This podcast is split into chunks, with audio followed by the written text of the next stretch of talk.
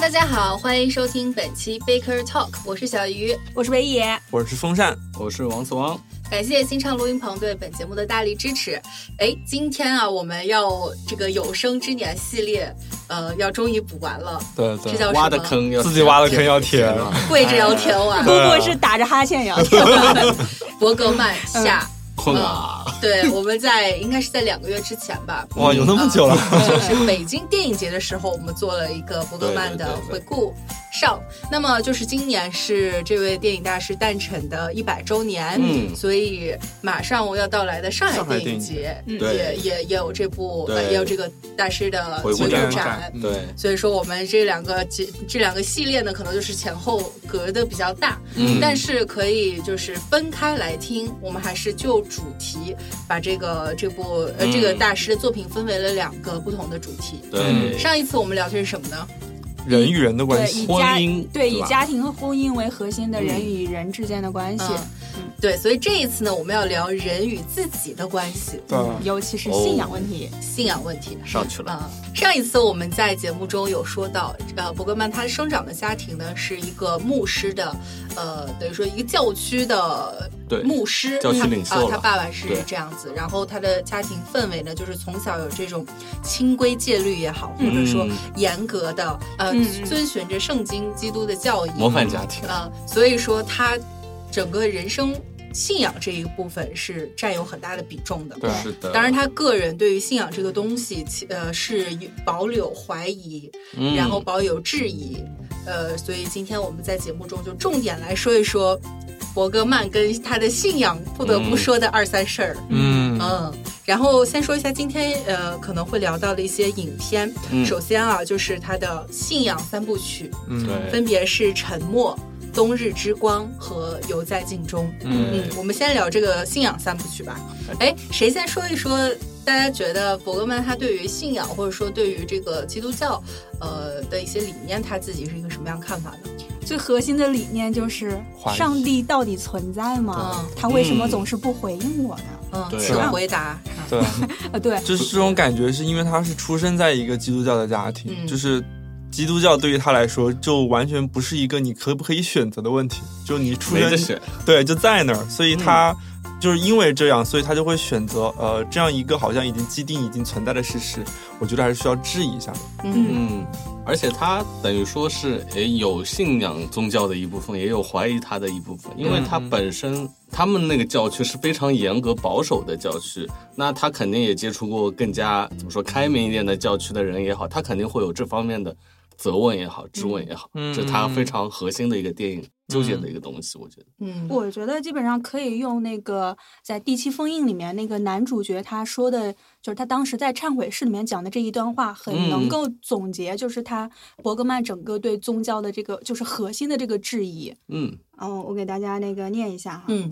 用人的感官去理解上帝的存在是如此困难吗？为何他要隐身在暧昧不明的承诺和看不见的奇迹谜团中？当我们丧失了信仰，如何再去相信虔诚的人？我们也想笃信上帝，却做不到，该怎么办？那些完全不在乎信仰的人又如何？为何我无法消灭内心的上帝？为何他要如此卑微的与我为伍？即使我想将他从心中根除，为何他要成为我无法摆脱的现实？嗯，这段话我刚才听下来，总结来说几个关键词，就是一个是看不见的神迹，对啊、暧昧不清的存在吧。对，啊、然后就是，但是我心中又无法根除对啊上帝的对存在，就是我无啊法否认它的存在，对也无法否认它的不存在。对你对没有办法说哦，我干脆成为一个没有信仰的人。对，在他在他来说，他是做不到这样的。对嗯他不能成为一个无神论者，对，嗯但是神存在的证据他又苦苦不足找不到，对啊。这样子，这样子吧，我们还是从影片来嗯嗯切入。刚才说到这个信仰三部曲，哎、嗯按照年年代来分的话，第一部应该是犹在镜犹中，在在镜镜中中》对嗯，嗯谁来说一下呢？啊，《游在镜中》讲的就是这个一家四口在一个海岛上度假的这个故事。这一嗯家四口里面包括呃，身为这个作家的父亲，嗯，然后还有他的女儿和女婿，女儿和女婿，对，还有他还在上学的小儿子。嗯，然后这个女儿是患有一种很罕见的精神疾病，然嗯后他们这一家人都呃奋力的希望把这个嗯、这个女儿就是从这种疾病中解救过来，嗯，对拯对救对她。嗯，跟我们上一次聊的主题可能是有相关嗯，的。对上次也跟家聊庭过有对关家系庭对就是大家不知道该怎么样做一个女儿，不知道怎么样去做父亲。对对对对，嗯嗯，那关于信仰的部分集中体现在在哪里呢？嗯在女儿身上嘛，在女儿身上，就是嗯，这个女儿就感觉好像，嗯、感觉她是被鬼附身了一样，嗯，有点，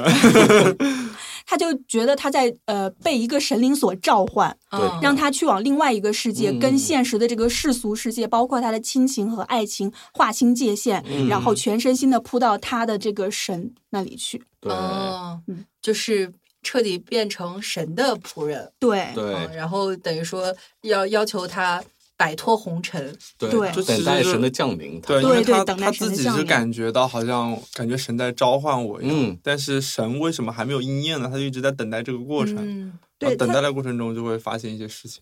呃，就是刚刚所说的，他那个等待神的降临这个嗯过程，其实也有点像，就是我们刚刚提到说，呃嗯嗯呃，那个神为什么不回应我啊？对在对这个对片对子里面，其实他就是跑到那个家里的一个阁楼那里地去，图好像是吧？到那个空房间里，嗯他对盯对着他那对个着墙墙纸，嗯，然后后在那个墙纸的那个裂缝里面，他嗯就总以为他的神、他的上帝会从那个裂缝里走出来，然后嗯给他神奇，然后给他使命。对所以好像就是因为这个原因，其实这个片子的原来的这个呃片名好像就是叫叫墙纸，啊，不过说到这个游在镜中的话，可能也有感觉，这个这个是我所等待的神，在好镜像子是中在镜子嗯里，我能时时能看到他，对，但是却他却永远走不出来，能够跟我面对面嗯嗯来嗯显嗯示对他的神迹，嗯就是这种嗯似有似无，呃，接触又触不到这种感觉。嗯对，好纠结哦，这个嗯，所以这部电影最后是是怎么样一种结尾？结尾剧透的话，他就是看到了那个神迹，但呃神神迹迹是蜘蛛，是一只蜘蛛，对，那这个怎么能称为神迹呢？就他感，就它里面的上帝的形象，可能就是一个蜘蛛形象出现在比较有他面点前。丑恶。对对对对，哎，我记得最后画面里是一个像直升飞机一样的飞行器在天上。那个是来给他治病的那个嗯直哦升，机对对对，医疗团队。哎，嗯所以说他这个里边，呃，对于神神的这种痴迷也好，或者说一直嗯想要跟神对话，是不是跟他这个病也有也有关联？就是还是说就是是有一些幻象在里边？嗯，很难讲了，因为它对是一种对精神疾病。她嗯她那个叫什么女婿，就她丈夫就是一个精神病的医生，嗯但是一直没有找到根治他的方法。反正他反正信得很深嘛。你哦对只能其实这么哦我理解感觉就是他精神病是给他这个故事延展有了一个由头，嗯就正是因为精神病这样的话，他可能他自认为能感知到一些常人感知不到的东西，对对，对然后才去给了一个可以探索上帝存不存在的一个一个怎么说啊，一个考量的东西对对考量的对东西对，。我嗯我考虑也是这样。嗯，然后就是在伯格曼自己他的这种阐释，就是里面这个精神病人他为什么会得到这样一个幻象，以及呃、嗯他的一个原因，他的解释是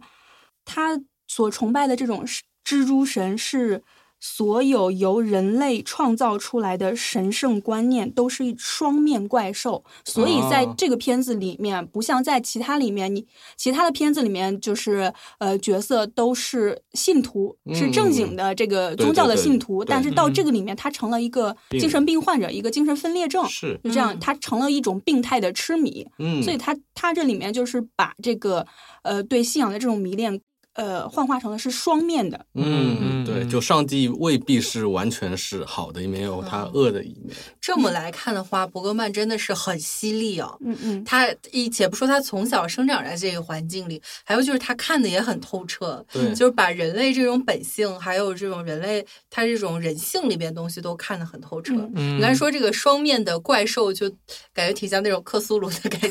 对嗯就是很很神圣，但是你人人类可能对于它真实的面目是无法想象的。对，但是其实这个片子到最后落脚的还是比较乐观的哈。嗯嗯，因为他落在那个儿子和那个父亲的对对两个人的那种转化上和解，两个人取得了沟通，对对对对，那个儿子在这个里边感觉也是一个比较算是比较温情的一个嗯存在，但是是的包括他跟他姐姐关系也不错，嗯，啊，还哎，是那比是较相当真不错。 对，就是对比他们其他人关系啊对很真了这份感情对对，嗯因为他们其实会有涉及到就是伦理的那一层，嗯所以其实，而且伦理这一层，其实你放到基督教、放到上帝那那个角度去解释的话，它是不容允许的一个部分。对，所以回到刚才北野他说的结尾的话，就是结尾的话，其实父亲跟儿子之间，他们其实在这样一个问题上，其实是达成了一个和解，嗯所以有一种上帝在宽恕的感觉。嗯，对，犹在镜中，我们差不嗯多聊在这儿。然后下一步是应该是《冬日之光》，冬日之光，嗯，哦风冬雅日来之说光说就是讲一个牧师，然后他所在的教区呢，就是大家都不怎么信基督教，对，嗯然后，然后正值，然后他的妻子又又去世了，于是他嗯就处在一种特别空虚和特别寂寥的状态中，然后对的对上帝产生了怀疑之情。嗯嗯然后这种怀疑之情，然后就伴随着一些事情，比如说有他的教徒过来询问，对，呃，他上帝是否存在，询问他基呃信仰上帝的意义何在。嗯，然后我也不知道啊，，对，结果他没有答上来，最后对他那个教徒就自杀了。嗯然后包括他呃那个他因为寂寥，他就会跟一个呃怎么说啊，就是情妇吧情妇，嗯然后牵扯不清楚。嗯但是他从心里面他又非常抵触这个情妇，他会有些很多很纠结的一些状态。最后就是他们在教堂里面做弥撒的时候，当时。整个呃大厅里面没有除了他们的工作人员和情妇之外，没有任何人过来，对，也没有没有一个信徒，所以别人就问他，呃，我们还需不需要做这次弥撒？嗯，最后他还是坚定的认为我们是需要的，嗯就其实它从结尾来说的话，也是跟那个刚才的犹太金融是一样的，它其实是以一种积极的方式去回应了上帝还是存在的，我们应当信仰它。嗯就这个主角最后还是哎保有他信仰的那对，一部分，但是这个过程很挣扎。对，嗯，一般人往往是就是，尤其是有有宗教信仰的人，往往嗯是在自己的这种呃希望或者说嗯祈愿得不到回答的时嗯候，对上帝产生怀疑。对的对尤其是对不好的事情降临到自己身上的时候，嗯就觉得我不应该是受你的保护，受你对的宠爱对，吗？嗯是的，对对是的像这个里边就是对，我印象很深的是，当时好像是他那个呃管风琴乐手吧，对就嗯他们那个呃教堂里面的，在结尾快到结尾的时候，有跟他问，就就有跟他聊这件事情嘛，就是嗯为什么上帝他。当时耶稣在哦去受世的难的时，时候在受难的嗯时候，当时他很痛苦，但这种痛苦不不仅仅是肉体上的痛苦，嗯他还有精神上的痛苦。这种精神上的痛苦就体现在我在受难的时候，上帝你在做什么？你为什么没有关注我？对嗯就是会有一种上帝是不是在沉默的状态。嗯但是后来大家都知道，上帝并没有沉默。嗯所以其实我们的这个主教不是主教，其实就其实牧师我们这个牧师，他也在经历同样的一个过程。对对他的对妻子死去的时候，他的教区里面就是遭受信仰危机的时候，上帝去哪儿了？为什么没有人来帮我？上帝在看着，对，上帝在考验着你，嗯，但并不意味着上帝真的沉默了。啊，对啊，所以说最后他还要继续坚持做这个比赛，是不是也算是他跟他信仰做一个和解呢？对啊对啊对啊嗯对啊对他怀疑了一整部电影，最后还是嗯，还继续做弥撒吧，嗯这种对状态，哎，刚才说到了中间这个跟情人这一段，我特别想到了，因为我没有看过这个《冬日之光》，嗯但是康呃听刚才风扇这个描述，像不嗯像《爱的曝光》 王子呃，王你那个有点邪教了吧？ 对就是他父亲也是一个牧师，对嗯 对对，然后他也有一个情人，也是是的爱的不要不要的，嗯就是在信仰跟他情欲之间徘徊。对，对一对一会儿跟情妇跑到那个自己的那小小家里去了，嗯一会儿又不行，我是牧我是牧师又嗯回到了教区，就对对很很对纠结。呃，那这么说有点，很像啊， 对感，觉有。点，有就点。我们没有办法把这两个类比，对对类主要类型有是点长。那个里边就包含的别的内容会更多一点，对嗯对嗯对，不是单纯讨论信仰的。嗯，嗯，对于《冬日之光》还有什么补充呢？呃，就是我我有一个就是小故事跟大家分享一好下，的啊，嗯是这个伯格曼当时嗯拍这个《冬日之光》的结尾的时候，啊嗯他的一个灵感的来源。嗯嗯就是最后，呃，刚刚说到，呃，那个教堂里面基本上是没有教众的对，然后这个嗯牧师还要坚持着去把这个弥撒给做了。是这个其实是跟那个伯格曼，呃，年轻的时候跟他爸爸，就是他爸爸也是一个啊牧师，他们去一个教堂的时候，一个经历是有关的。嗯当时他们去一个教堂去参加这个弥撒，当时他们等了很久，这个牧牧师才到场。然后牧师说：“我现在发了高烧了，嗯所以哦对不他住在里大面也家。发高烧了啊，嗯就对是，对不住嗯大家，等一下，呃，我们就简单的做一下弥撒，然后唱一首圣诗，嗯然后今天这个圣餐就不领了，我我这个身体受不住。嗯然后这个伯格曼的父亲在台下坐着，听起来就非常的生气，就觉得这个人非常的不不称职，嗯不够啊虔不诚。虔诚最后就是伯格曼的父亲自己，呃。自告奋勇的去陪着这个代替这个牧师完成了整个完整的这个弥撒的这个仪式。嗯，那个牧师不知道伯格曼他爸是他领导 吗？就是领导来考察的， 对嗯，还没发觉，这个就要命了。业务考核马上就要不及格了。哦，你嗯这么一说的话，感觉好像我突然又回到了一个问题：是伯格曼电影中的男性形象可能都会有父亲的影子，对对包括这里面完成使命的对，嗯那个牧师，其实就是他生活中的父亲。对因为对，你看这个牧师，我当时看的时候，有一个他这个形象一个最核心的部分其实是他的冷酷。对对，对他其实是一个缺非常缺乏同情心的这么一个人，嗯嗯嗯对尤其表现在他对这个情人的这种是的，对情感对我上。爱你，但我还爱上帝啊，怎么办呢？对吧？嗯，其实就是伯格曼，我们在上期节目里说过，嗯他对于他父亲的感情是很复杂的，嗯呃对，这种恨意居多，嗯所以他在电影里边，呃，父亲形象往往是冷酷的，嗯但是就都是坏人。对冬日之光这个面对信仰来说，他看在眼里，或者说体会在心里，还是认可父亲的这份信仰上的嗯嗯坚持，还是坚持比较对有对对比较敬仰的是这种的感嗯是的情，嗯。嗯哎，最后一一部这个《沉默三部》呃，《信仰三部曲》的最后一个《沉默哦，》，沉默，嗯，沉默，这个可是真沉默。这个真是沉默了。就我看的时候，沉默了可能四个小时吧，睡睡了一 觉。嗯睡起来再看睡起来再看。对，因为怎么讲，这部片子和前面两部还不是很一样。前面两部有很明显的宗宗教教的意味宗教意味嗯很强，有牧师啊，有那个患了精神神迹啊对啊嗯神迹这种。这部里面就你丝毫看不到和信仰有任何关系。它主要讲的是一个嗯，一个姐姐和一妹妹两两个，这个叫什么姐啊？就那姐姐妹俩 啊，就姐妹俩带着一个妹妹的小孩儿去回到他们的回到故乡的过程，坐火车嘛。但是嗯途中，那、姐姐生病了生，病了，他们就到了一个语言不通的小镇上，一家旅馆里住下来了。嗯然后呢，就讲姐姐、妹妹还有那个小孩儿之间三个人的关系。姐姐呢是一个怎么说，从小控制欲很强的人，而且是被妹妹敬仰的这么一个人。她虽然生病了，就身体很虚弱，但是她的高压的精神一直看着嗯，就是看门开一道缝，一直会看着你。哇，压力好大。对，然后妹妹呢就知道她是敬畏这个姐姐的，但是她本身又不是非常认同这个姐姐，所以她就一直要把那个门缝哎关上。嗯，你你懂的，这种非常纠结，里面还发生一些呃，妹妹去故意偷情给这个姐姐看，对姐姐发飙了，对吃醋了。哎，所以说这个跟信仰关系很大吗？感觉是家庭更多的。我一对开啊始当时看的时候，我的感觉是，它其实就是呃，因为行到第三部嘛，它嗯其实是想探讨一个，就是在一个没有上帝的地方，因为它其实它的设定你，你你很能感觉到这个设定是很很不飘现的实的，很很飘飘的的，嗯嗯对，就是在一个语言不通的一个环境，然后会呃之间有本来是可以沟通的人也也拒绝沟通，对，所以就是它是在一个让我感觉是一个当当上帝没有的时候，当你嗯你处在一个没有上帝的时指候，引的时候，对指引的时候，你人是一个什么样的状态？嗯，就是这样的状态，就可能风会崩出现雨一些息的互对相啊伤害分崩了离析、互相伤害，然后包括、呃，会有一些什么，像是姐姐和妹妹之间会有一些情愫在里面，这也嗯是呃跨越伦理的一个、啊一个东西。嗯有一点点吧。嗯对，然后包括我记得印象结尾的时候，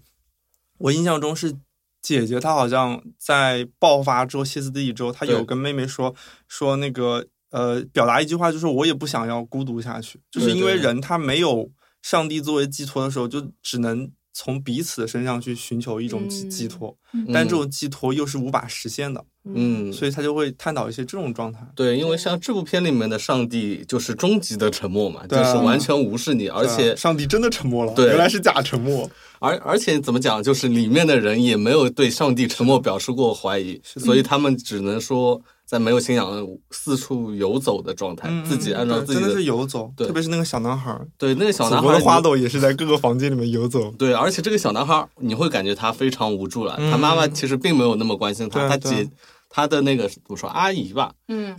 非常想关心他，但和他又有很强的是的距离，因为和妹妹关系不好。嗯那嗯，你这样讲的话，如果这样理解这个主题的话，嗯，我会感觉这是不是伯格曼就对于自己，呃，他做不到的这种，就是完全的抛弃信仰的那对那一部分人，就是他到到不了的那个彼岸，就是嗯其他的人有没点有信仰之后，他们是怎么过怎么过他的生活的这样一种想象，对这样一种嗯呈现，对跟他呃，就是他的电影主要呈现的这种呃对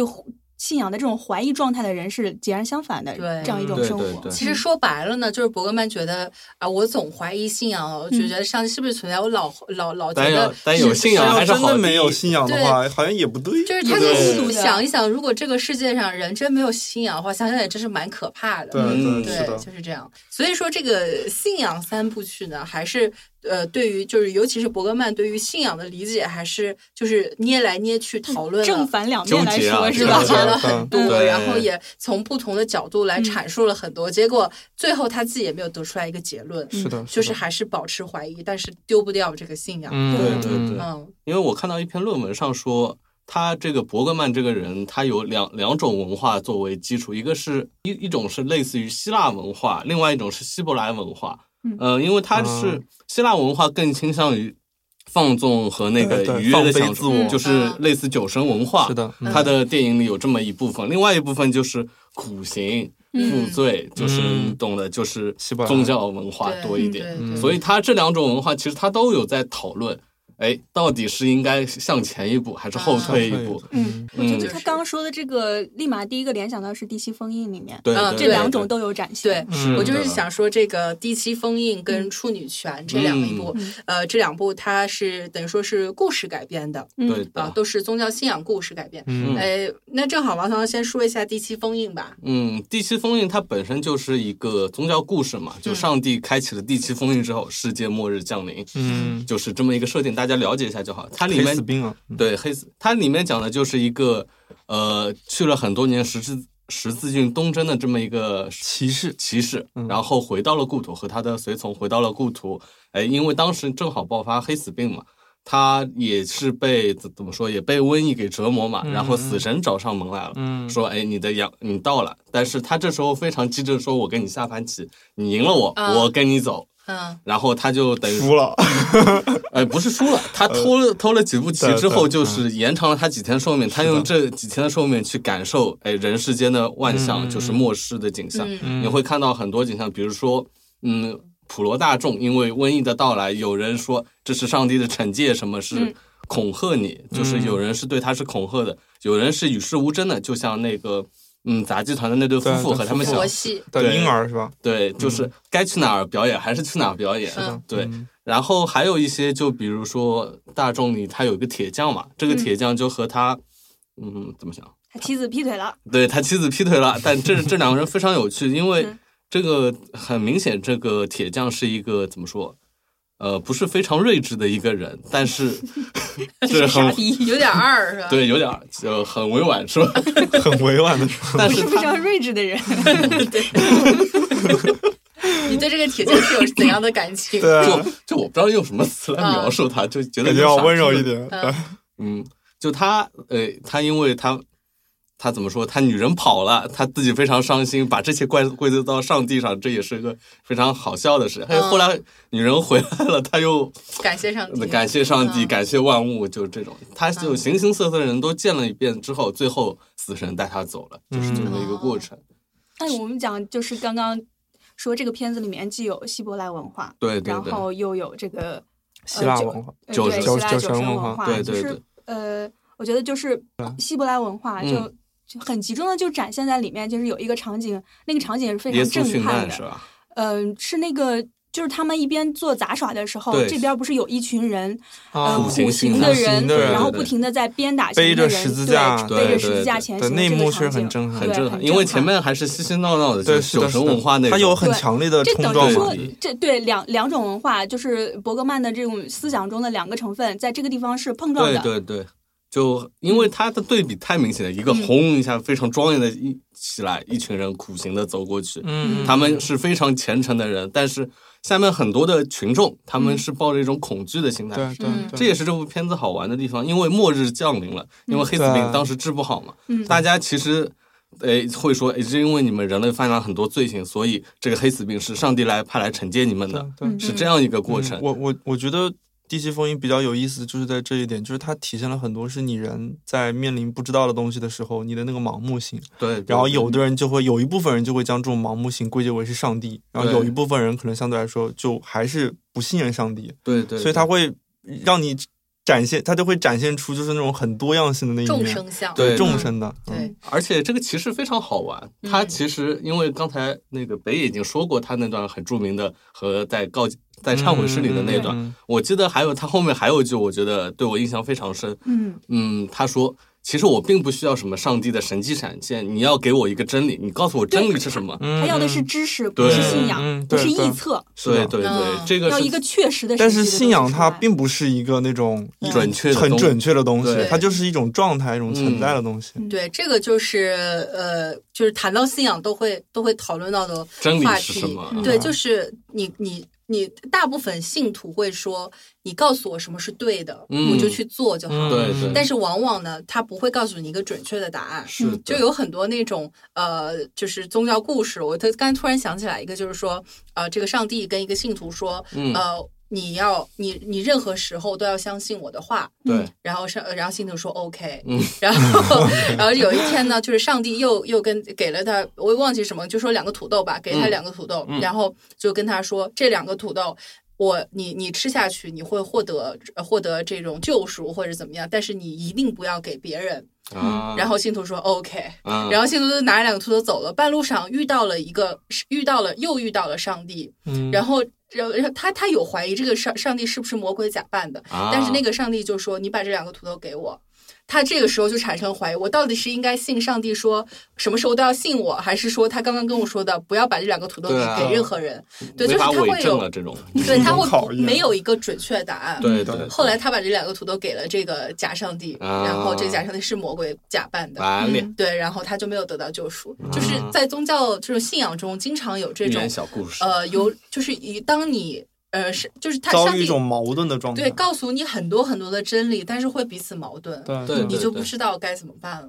啊嗯对，而且在这部《地奇风云》里，还有一点我记得是，哎，非常印象深刻是这个骑士，哎，中途遇到的那两个杂技团的夫夫妻嘛，嗯看着他们非常美好和和谐的生活对，和外面怎么说乌烟瘴气的末世景象形成了鲜明的完反差形成鲜明的反差。他说：“哎，这是我感觉是信仰没那么重要了。对信仰没那么重要，而且我觉得这就是美好啊。他感觉嗯对在死神给他多宽限了他这三天里面，这是最美好的一嗯个。对，其所以其实我觉得他最后还是得到了一个答案的。对对嗯对，就得到了一个哎，只要你能活在当下是吧？对，就是世俗的这种幸福，让他就是这得到了慰藉了，嗯对对，就不是真理已经不那么重要了啊。，这嗯嗯这跟个人格局也有关系吧？ 就是，而且里面有一个很就是很值得玩味的一个现象，嗯就是刚刚我们说他就是一直在怀疑，一直在等待神迹出现，对给他对一个对嗯证明。但是在这里面，其实呃。真正看到神迹的是那个杂技杂技团的演员，对吧？他对看过对对他看过圣母嗯嗯玛利亚，对还有对包对括这个片子里面没有展现他之前见过其他的神迹。对，他也看到了死神带着他们跳舞啊，这种啊嗯对对对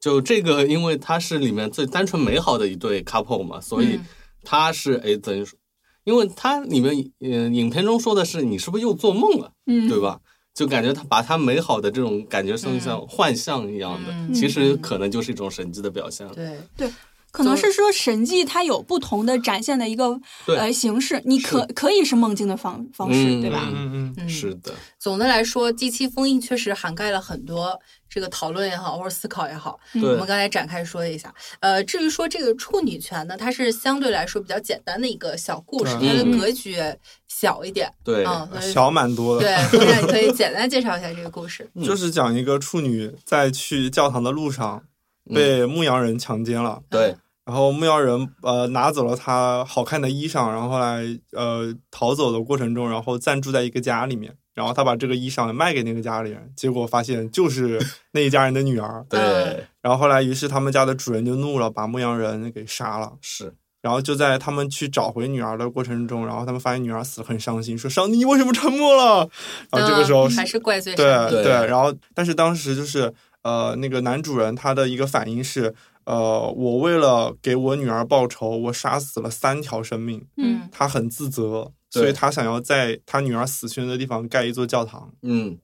大家这话是一说完，然后那个就是他女儿死去的地方有泉水给涌了出来，嗯嗯所谓的神迹，对所谓的对神迹，然后大家都跪下了，对大家都嗯跪下了。我觉得其实还蛮妙，就是一个很小很小的一个寓言故事嘛。对寓对言对故事对。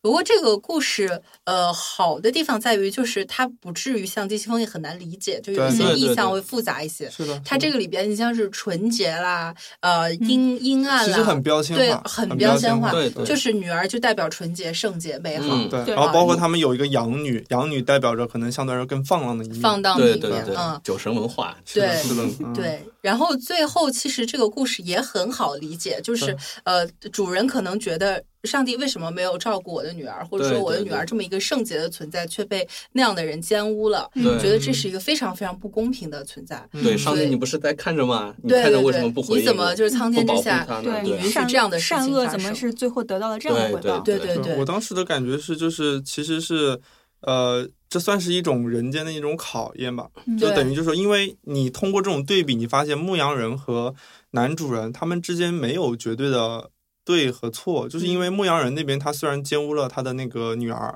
嗯但是牧羊人中间有一个小男孩儿，嗯他在对他在他们他的两个哥哥实施的这个行为之后，一直在谴责，一直在恍惚当中。嗯，然后，但是那个他男主人那一方面，他们就一开始就好像就是啊，我们是什么什么一家人，好像很很很很开化的那种感觉。对对，但是当发现自己女儿女儿被杀了之后，他们就是一股脑就热血上头，就把就三报个人，仇包括小男孩儿，对包括那个小男孩儿给杀了，对，其实总的来说就是是。丑陋的。呃，，人类，我们人类自己所谓的对与错，所谓的嗯善恶观，在上帝眼中对，啊都对是非常幼稚的。对嗯就是你，你常常会为这个呃值得欢喜的事情感谢上帝，或者说值得嗯悲伤的事情去怨恨上帝。是的但是这些东西就像是在上帝眼里，就像是小孩子闹脾气一样。是的，嗯只有你对于他这种最诚挚、最诚挚的信仰，你对真正的去相信他，才是最有力量的东西，他才会给予你回应。是嗯，的对，就是像最后他宗教呃他的信仰没变，嗯那么上帝就没有离开他。最后那个泉水其实就是来洗涤人的灵魂的。对对对嗯对、是。是